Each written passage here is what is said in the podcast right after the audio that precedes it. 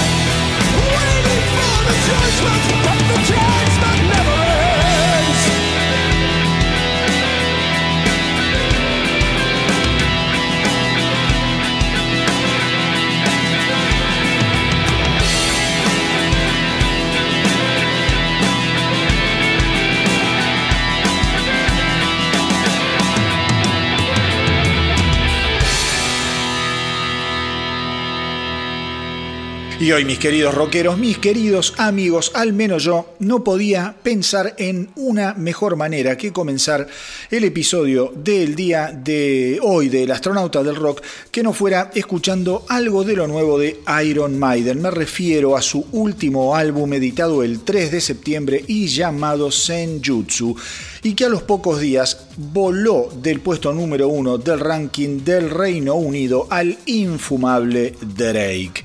Lo que acabamos de escuchar fue Days of Future Past y eh, la verdad es que lo elegí fundamentalmente por ser uno de los pocos temas que tiene una duración lógica para pasar en un programa de radio o en un podcast. ¿Qué les puedo decir de Senjutsu?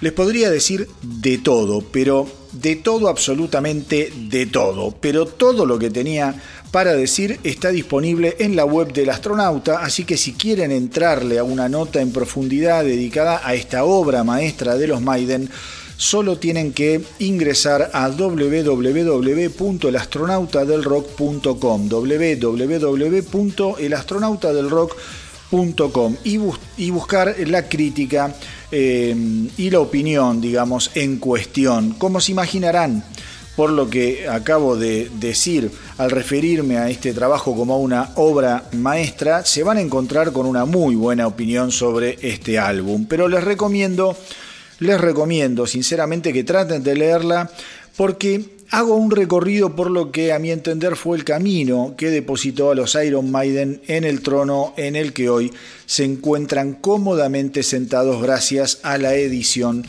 del fantástico Senjutsu. Es una crítica en la que recorro la historia de Iron Maiden, eh, no te digo disco por disco porque sería algo eterno, pero en la que sí voy recorriendo algunos de sus discos más importantes y cómo los Iron Maiden fueron coqueteando con el rock progresivo desde 1984, desde Power Slave con la rima del anciano marinero, aquel tema que duraba algo así como 14 minutos, una gran canción, pero que hoy vista a la distancia no le llega, digamos, ni a los talones a obras que se encuentran en The Book of Souls y fundamentalmente en Senjutsu. Aquella canción fue un primer intento de entrarle a lo progresivo, un primer muy buen intento, pero en lo que en el que eh, digamos algunas cosas se resolvieron de una manera un tanto, eh, a mi entender, naive, si se quiere. Había mucha repetición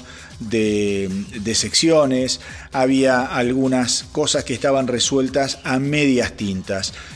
Insisto, para el año 1984, que el primer intento de Raimos de Ancient Mariner, realmente fue una gran, una gran, una gran eh, obra, pero obviamente Iron Maiden creció tanto en estos 40 años que vista en perspectiva, aquella canción, digamos, no sería de las más eh, importantes de Senjutsu o de The Book of Souls, al menos a mi entender, porque son dos grandes discos, los dos últimos de Iron Maiden, en donde se nota una madurez compositiva, una madurez en cuanto a los arreglos, en cuanto a las melodías, en cuanto a la producción, que hacen eh, que yo crea que aquella eh, primer canción, aquel primer intento de ingresarle a la música progresiva, hoy quede quizá un tanto desdibujada. Insisto, va a ser un clásico siempre de la obra de Iron Maiden, pero visto, visto a la distancia, ha quedado un poco chiquita. Pero digamos,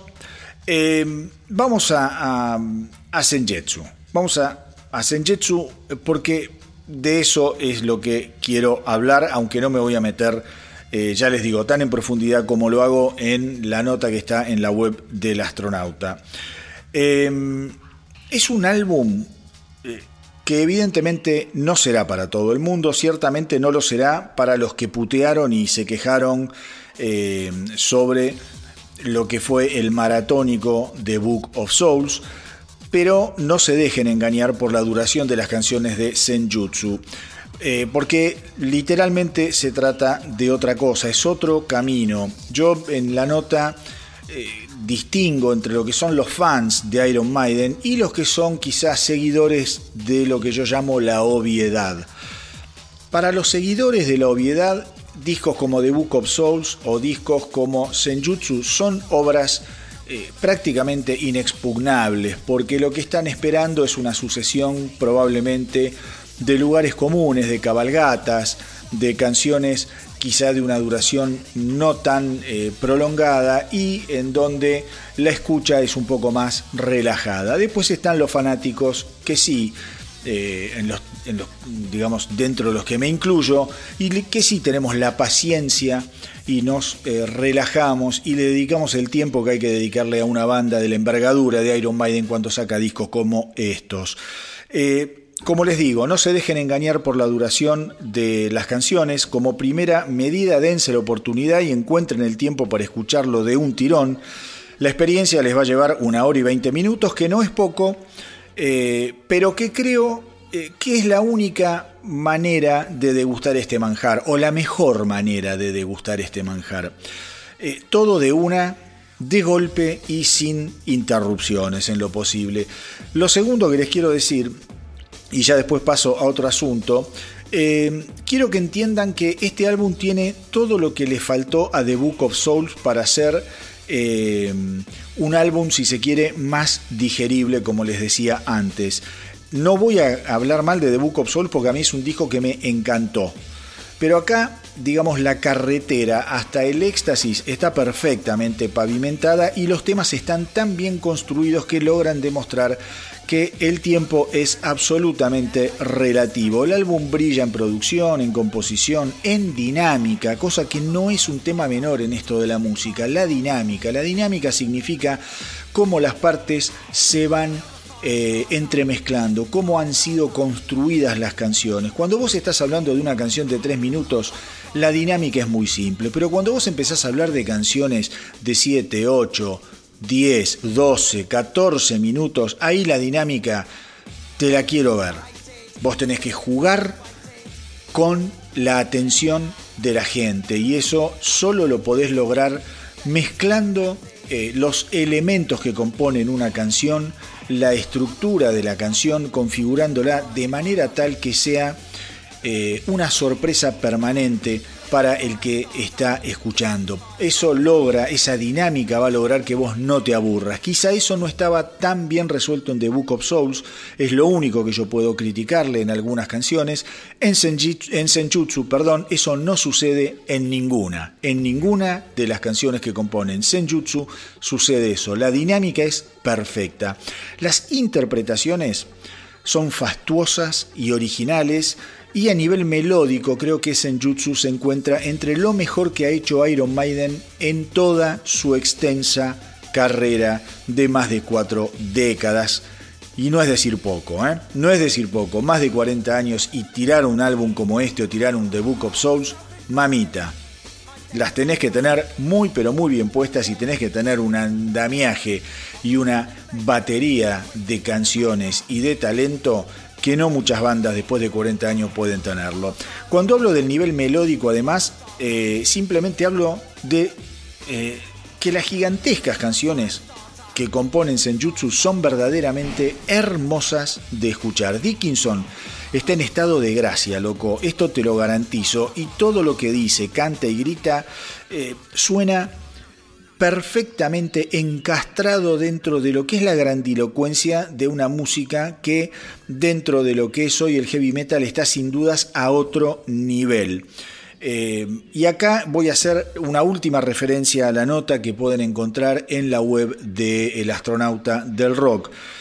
Iron Maiden demuestra, demuestra que no necesita eh, de, digamos, la ductilidad y el dominio musical que pueden tener, por ejemplo, unos Dream Theater, que son una banda también descomunal.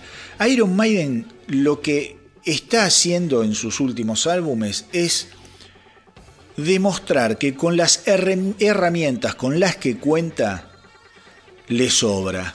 Le sobra para hacer discos majestuosos, para hacer discos fundamentales y entretenidos para escuchar.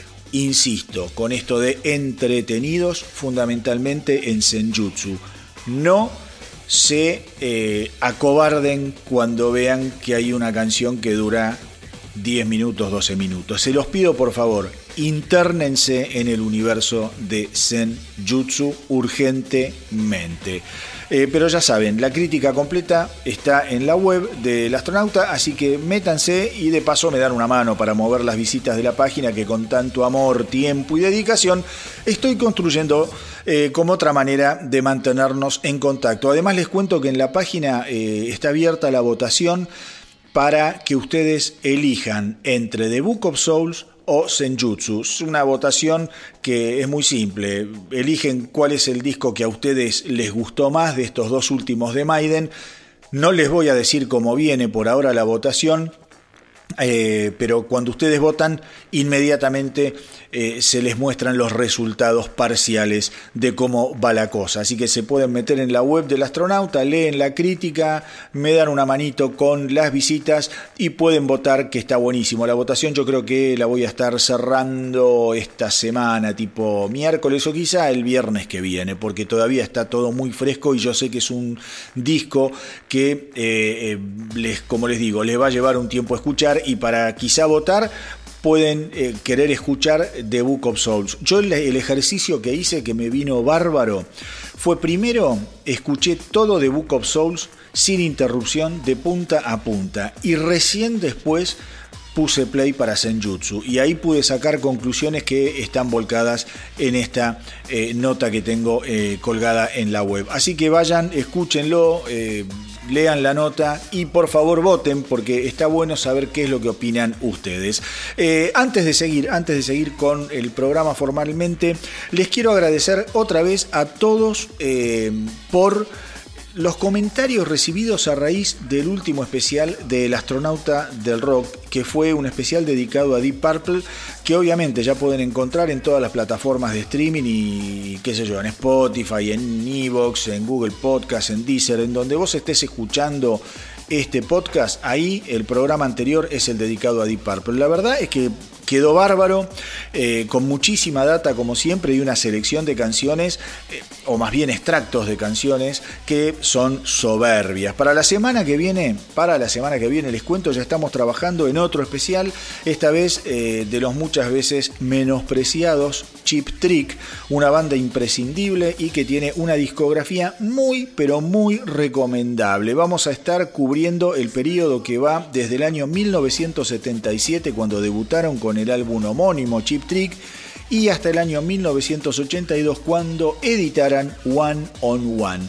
Son seis años que incluyen seis discos y una historia realmente imperdible. Y les propongo, cosa que estoy haciendo también por Instagram y por Facebook, aprovecho para hacerlo por acá, que si alguno de ustedes tiene ganas eh, de que hagamos algún especial sobre alguna banda en particular, me lo mandan por mensaje, no hay ningún problema. Me pueden escribir a elastronautadelrock.gmail.com o me mandan el mensaje a través del Instagram del astronauta del rock. Me dicen, mira, quiero un especial de tal o cual banda. Y no tengan ningún tipo de, ¿cómo es? De pruritos. Acá me pueden mandar eh, ideas para hacer especiales sobre bandas que, que tengan que ver con el rock pesado, con el rock and roll, con el pop, con música electrónica, con los que ustedes tengan ganas de que nosotros encaremos. Porque lo lindo de estos especiales es que muchas veces hasta nosotros mismos nos sorprendemos eh, sobre las cosas que vamos descubriendo de bandas que pensábamos que teníamos recontra conocidas y recontras claras.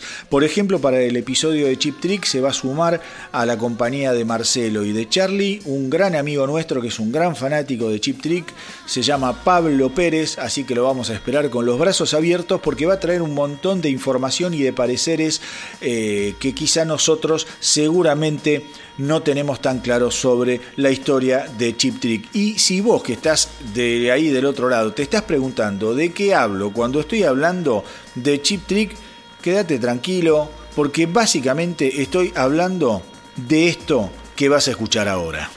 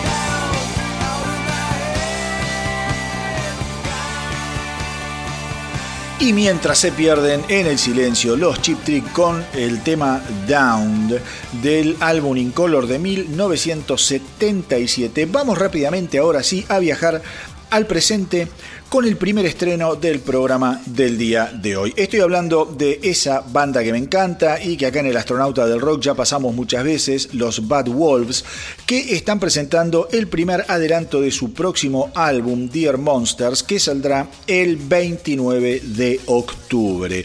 La canción se llama Lifeline y tiene la particularidad de ser la primera muestra con el nuevo cantante D.L. Laskiewicz. D.L. Laskiewicz, luego de que el 8 de enero del 2021, el frontman original Tommy Bext anunciará su partida de la banda en medio de lo que fue una fuerte controversia eh, interna que fue desatada dentro de los Bad Wolves eh, por su abierto apoyo al expresidente de los Estados Unidos, Donald Trump, lo que aceleró la salida de Bext puntualmente fueron sus dichos sobre el movimiento Black Lives Matter, en donde apuntaba eh, que básicamente aquel movimiento se trataba de una conspiración fogoneada por George Soros, la Clinton Foundation y los medios de comunicación. Todo un delirio que cayó pésimo dentro de lo que, fue, lo que son los Bad Wolves y bueno, el tipo no tuvo otra que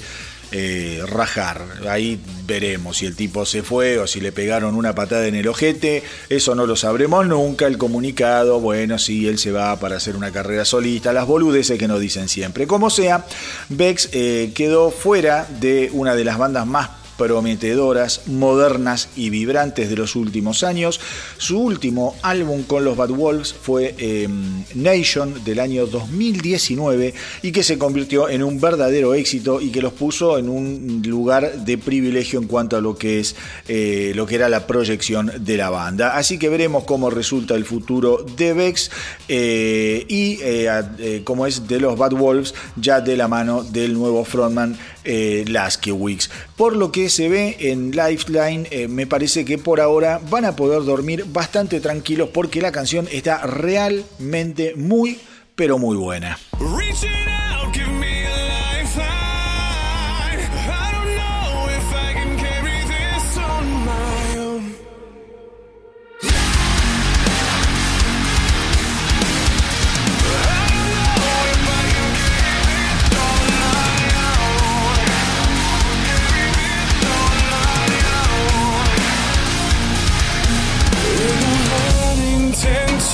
Like. A critic's love to put on trial The strain remains the same. You want to roll the flames Words don't die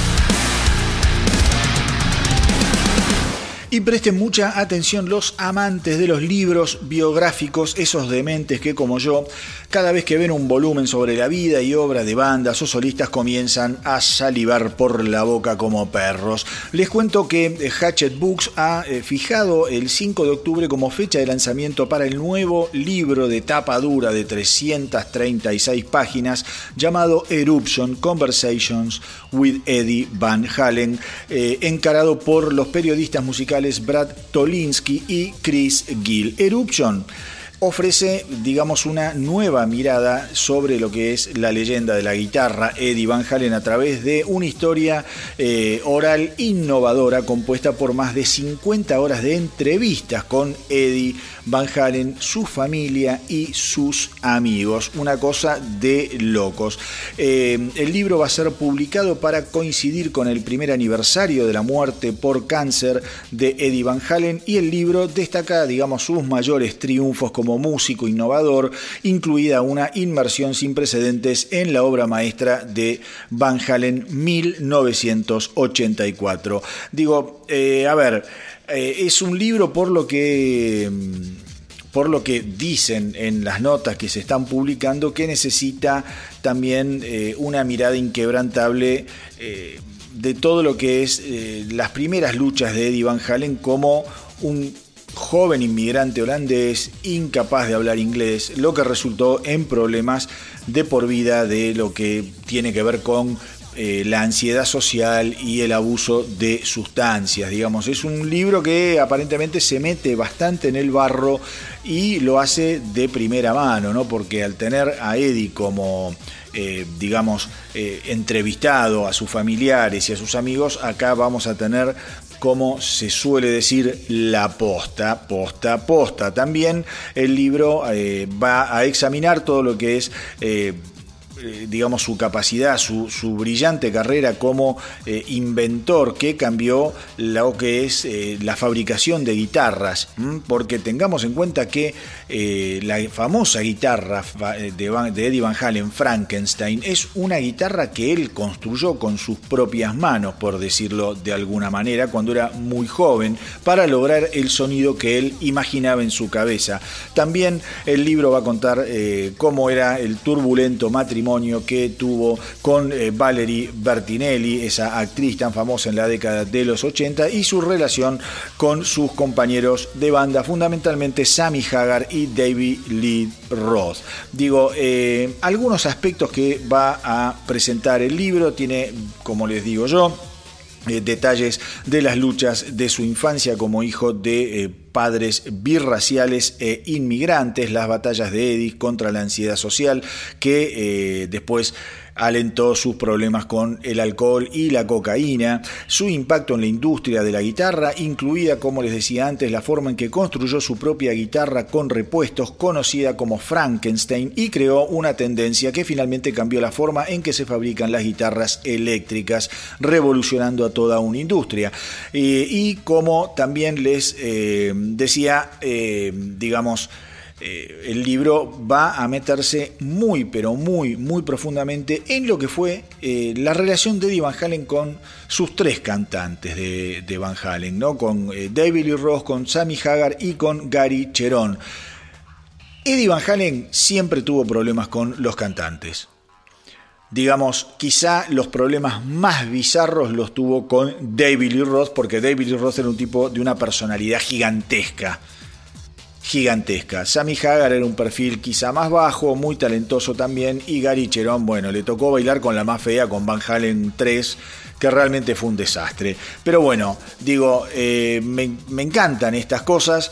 Confieso que tengo eh, dos, dos biografías sobre la historia de la banda Van Halen particularmente, que están buenísimas, pero eh, ni bien pueda y sin dudarlo una vez que eh, salga este libro, le voy a entrar también como el chavo del 8 le entra a la torta de jamón. Un notición para todos aquellos que amamos las biografías sobre estrellas y bandas de rock and roll.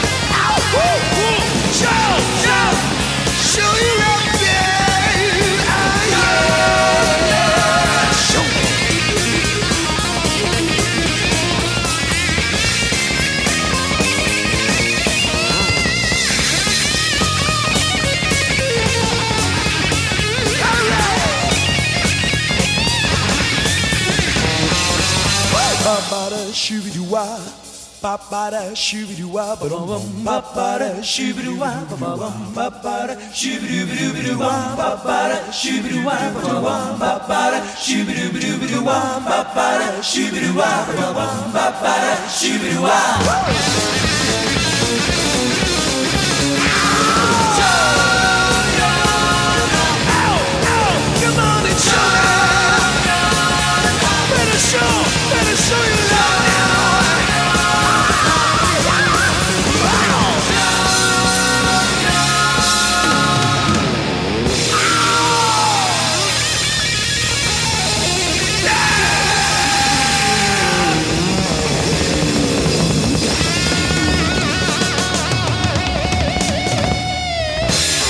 Lucy con el mundo de los Van Halen, les cuento que hay eh, una muy buena noticia que involucra al regordete y genial vástago de Eddie. Estoy hablando de Wolfgang Van Halen, que esta semana alcanzó el puesto número uno en la lista Active Rock con su temazo Don't Back Down, extraído por supuesto de su álbum debut con eh, su banda Mahmoud Wolfgang Van Halen, del que acá en el astronauta ya les he hablado mucho porque me resultó eh, súper bien tocado, y pensemos que eh, Wolfgang Van Halen se hizo cargo de todos los instrumentos y de todas las voces, cosa que lo convierte en un trabajo personalísimo.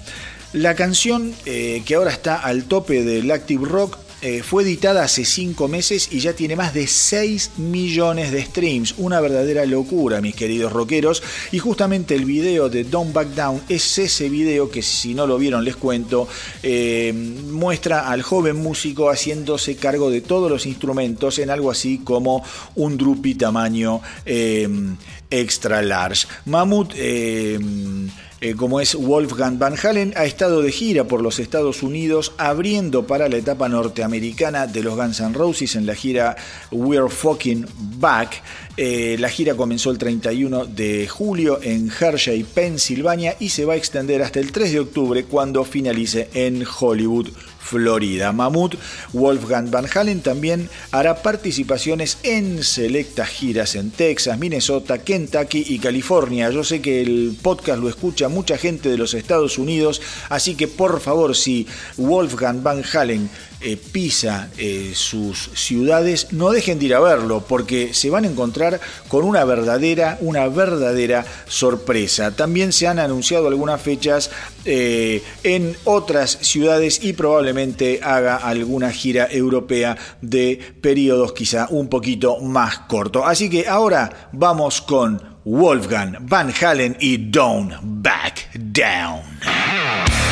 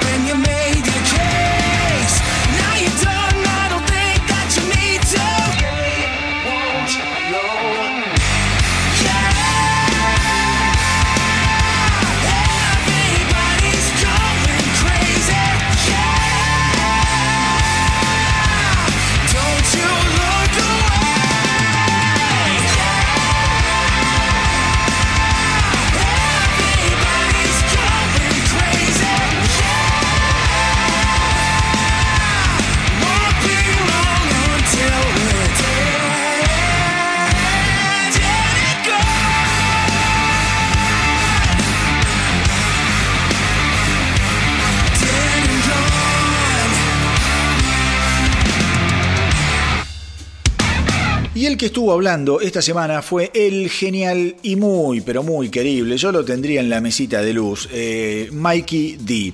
actual batero de los Scorpion, como muchos ya saben, pero que tiene una historia fantástica, habiendo eh, arrancado de muy jovencito, es un músico que ha tocado con Dokken, Motorhead y el legendario King Diamond. Y justamente dijo que cada una de eh, sus bandas le llegó en el momento adecuado de su vida. Con respecto a su etapa en King Diamond, aseguró que sintió mucho estrés por el desafío que le presentaba el estilo musical de la banda, quizá más intricado y técnico. Eh, por eso el músico cuenta que cuando pasó también a las filas de Dokken fue como un alivio, un remanso, ¿no? de mayor tranquilidad, porque simplemente se trataba de sentarse en la batería y rockear un poco, dado que ambas bandas iban por estilos muy pero muy diferentes.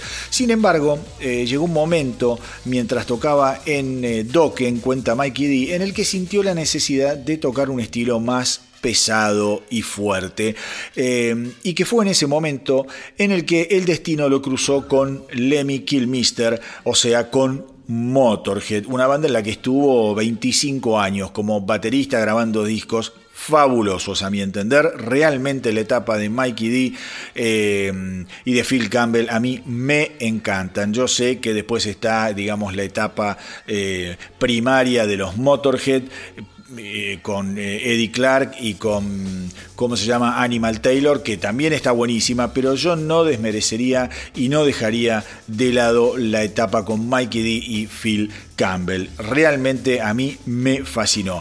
Pero digamos, todo eh, esta excusa, les voy a ser sincero, de contarles sobre Mikey D mis queridos rockeros, toda esta perorata en realidad eh, fue, como les decía, una verdadera excusa para escuchar algo de aquel increíble álbum debut de King Diamond que fue Fatal Portrait del año 1986.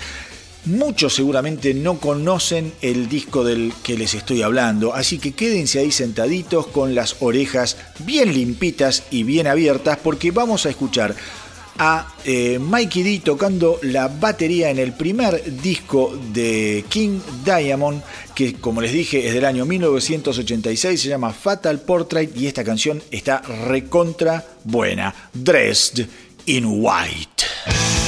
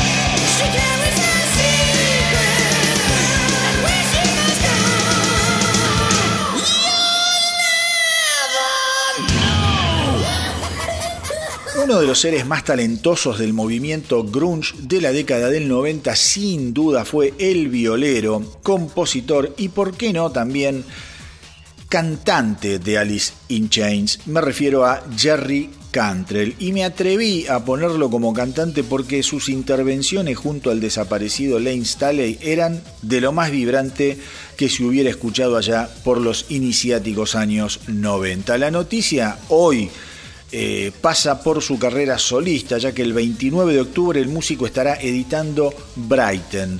Em, es así que esta semana se conoció el simple de la canción que justamente le da nombre al disco y les aseguro que está buenísima. Cantrell dijo, es puro rock and roll sobre esta canción Brighton. Em, y eh, yo, ¿qué les puedo decir? Escuchar a Jerry Cantrell, yo supongo que el disco este va a estar excelente, va a estar realmente excelente, porque el tipo además compone bien, canta bien, toca bien, es un capo. Pero traten, traten, esto va a salir cuando les dije el 29 de octubre. Después de escuchar Brighton, que es un temazo, les va a encantar seguramente, háganse un favor, traten de ir a escuchar em, lo que fue el álbum Degradation Trip Degradation Trip, que em, digamos es el primer LP de Cantrell, en el que por ejemplo participa Robert Trujillo, actual bajista de Metallica, y eh, Mike Brodin, el baterista de Fey No More. El álbum es espectacular, es del año 2002, les repito el nombre, Degradation Trip. Ahora vamos a escuchar Brighton de el nuevo eh, álbum de Jerry Cantrell a editarse el 29 de octubre. Seguramente, como les dije recién, les va a volar la cabeza y eso les tiene que servir como excusa para investigar un poquito, mis queridos rockeros. Año 2002, disco debut de Jerry Cantrell como solista, se llama Degradation Trip y lo tienen disponible en todos, todos lados. Pero ahora, si les parece, vamos con Brighton, un nuevo adelanto de lo que será el nuevo álbum de Jerry Cantrell.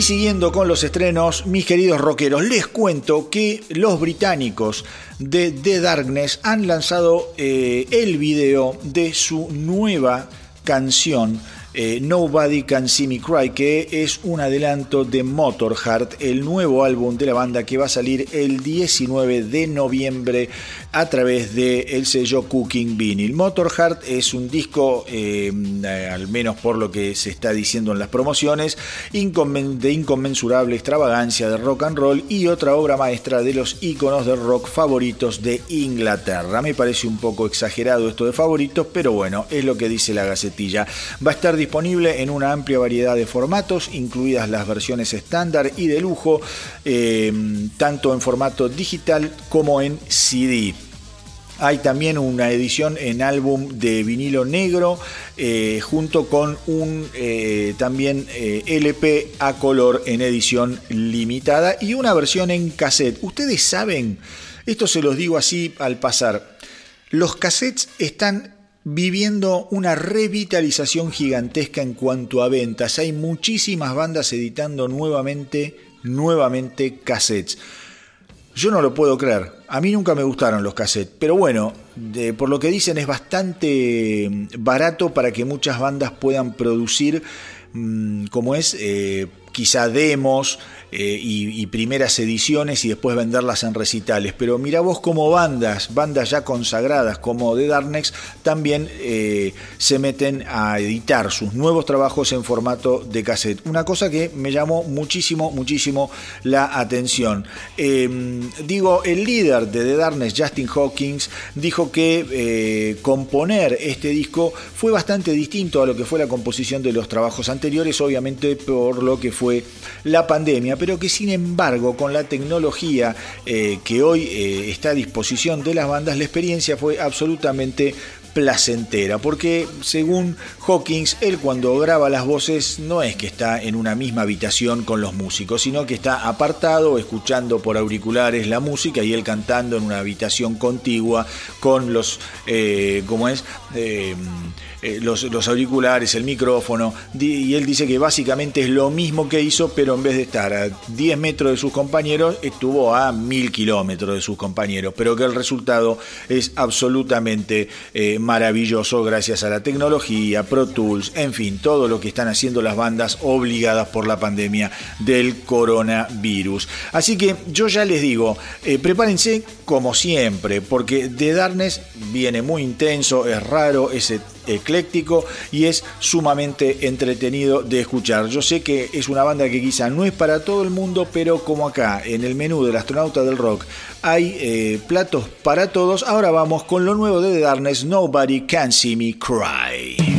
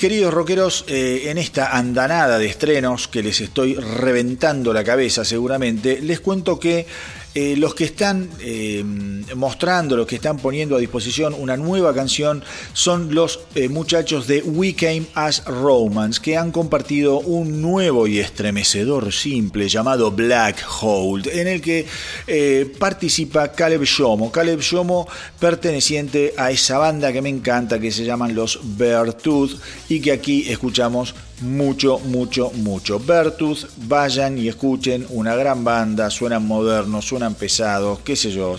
son esas bandas que yo pongo con la esperanza de que alguno se cope, vaya, busque y se vuelva loco como me vuelvo yo. Hay un montón de rock and roll, hay un montón de heavy, hay un montón de trash y tenemos que ser piolas y meter el dedo en los en, el teclado, en el teléfono y, darle likes y apoyar al rock and roll, porque después salen un montón de pelotudos a decir que el rock está muerto. Y saben que no, el rock está recontra vivo y depende de nosotros de que le demos bolilla al rock and roll. Así que Bertus, no se lo pierdan, no la pueden dejar pasar. Lo mismo que We Came as, eh, as Romance. Yo les aseguro que son dos bandas buenísimas, buenísimas, buenísimas. El cantante de We Came as Romance, Dave Stephens, contó que teníamos esta idea de cómo queríamos que sonara y escribimos un montón de música durante nuestro tiempo en Los Ángeles, pero nunca estuvimos realmente satisfechos con lo que creamos. Con solo una semana en el estudio teníamos finalmente eh, lo que creímos que era algo que valía la pena y que nos entusiasmó y llegó el momento de ponerle eh, música a esta canción y de compartirla con todos ustedes. Obviamente hablando de lo que fue la experiencia de grabación de Black Hole, que evidentemente salió en un momento de sequía em, compositiva. La letra de Black Hole, según Stephens, trata sobre cómo lidiar con la ansiedad que se siente a lo largo de la vida. Para mí, dice, en este momento la ansiedad que sentía al lidiar con la pérdida y el proceso del duelo era muy pero muy profunda, pero queríamos em, hacer una canción que le diera a los eh, fanáticos de la banda algún mensaje de esperanza para que se identificaran con nosotros. Así que bueno, mis queridos rockeros, se los advierto, ajustense bien los cinturones porque esto viene con todo. Uno de los estrenos, a mi criterio, más intensos eh, e interesantes de la semana que pasó. Vamos a fondo con Black Hole, lo nuevo de We Came as Romans.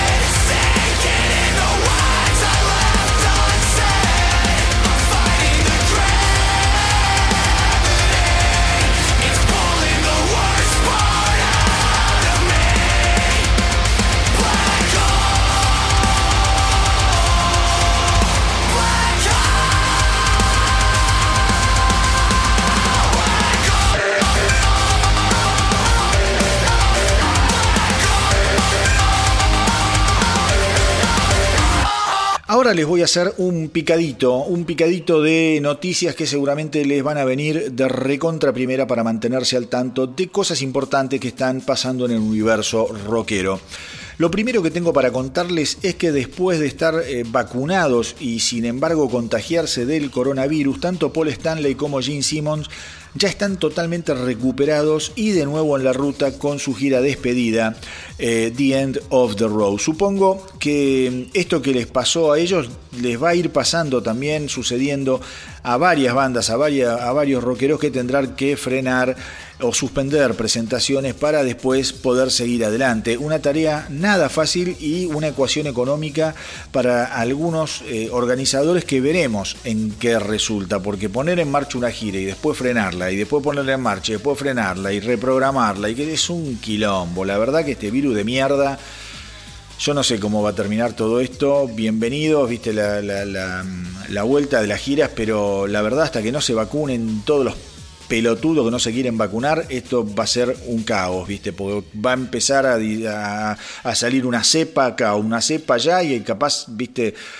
Todo lo que se avanzó se vuelve para atrás, porque sale una cepa que no va con tal o cual vacuna y te cagó la vida. Pero bueno, les cuento también que el ex guitarrista de Led Zeppelin, Jimmy Page, aseguró que el documental Becoming Led Zeppelin, que debutó el pasado 4 de septiembre en el Festival Internacional de Cine de Venecia, resultó ser una experiencia muy pero muy movilizadora y conmovedora tanto para los fans como para los críticos. El documental trata sobre lo que es el meteórico ascenso de la banda hacia el estrellato planetario a comienzos de la década del 70. El documental además presenta entrevistas inéditas a Page Plant y John Paul Jones, así como material de archivo de raras entrevistas al genial y tempranamente desaparecido baterista John Boham.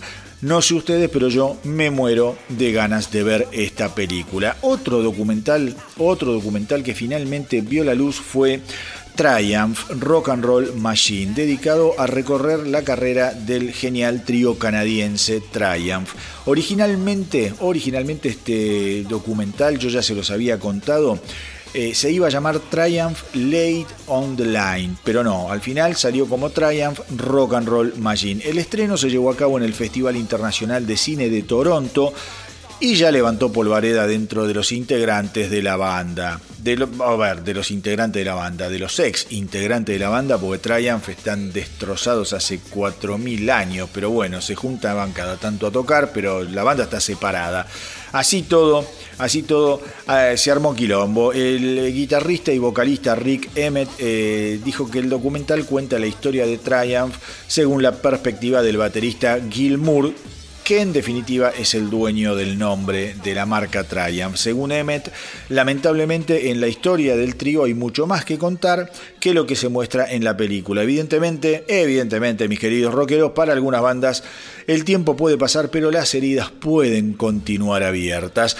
Y otro que estuvo hablando en este picadito de noticias fue Richie Follner, el joven guitarrista de los añosos Judas Priest, banda de mis amores.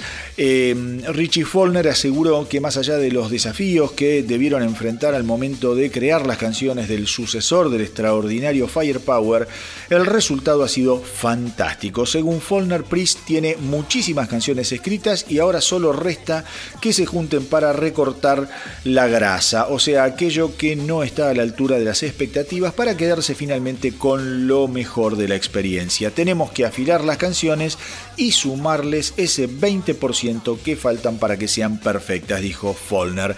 Recordemos que Judas Priest finalmente pudo comenzar a girar para celebrar su 50 aniversario en lo que seguramente, en lo que seguramente será una de las aventuras en vivo más memorables en la historia de la banda. Y en un programón repleto de noticias y estrenos les cuento que Angels and Airwaves continúan evolucionando y eso queda demostrado en su último sencillo Spellbound, tomado eh, de lo que será el nuevo álbum de la banda Life Forms. Eh, ¿Por qué digo que continúan evolucionando? Porque este tema que vamos a escuchar, Spellbound, es bastante bastante más oscuro de lo que vienen mostrando a lo largo de su gran carrera. La banda acaba de lanzar además el video de esta nueva canción eh, en la que el grupo actúa dentro de una habitación oscura llena de láser, ocasionalmente iluminada con luces de colores. El clip fue dirigido por el líder Tom DeLonge. Eh, Tom DeLonge, para los que no lo saben, es ex Blink 182 y se ajusta al estado de ánimo de la canción que tiene un tono, como les decía, más oscuro y pesado de eh, lo que venían haciendo, pero que es una canción muy pero muy contagiosa, muy linda. A mí al menos me gustó mucho, así que espero que a ustedes ahora les guste también. Vamos con lo nuevo de Angels and Airwaves, Spellbound.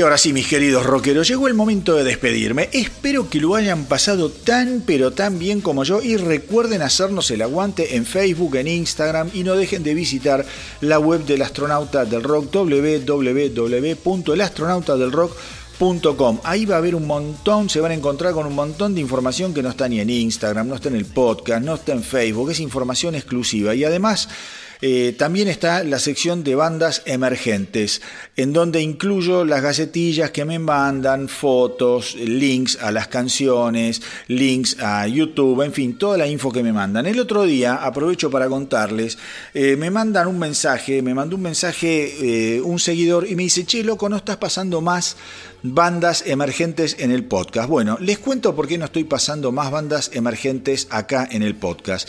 Porque la verdad eh, no se lo merecen algunas bandas. Y lo último que me está llegando realmente eh, da bronca, porque yo siempre les digo, che, cuando mandan eh, material tienen que mandar una linda gacetilla bien completa donde me cuenten la historia de la banda, qué onda hacen, quiénes son los integrantes, si tocaron, si no tocaron, si van a grabar, si grabaron.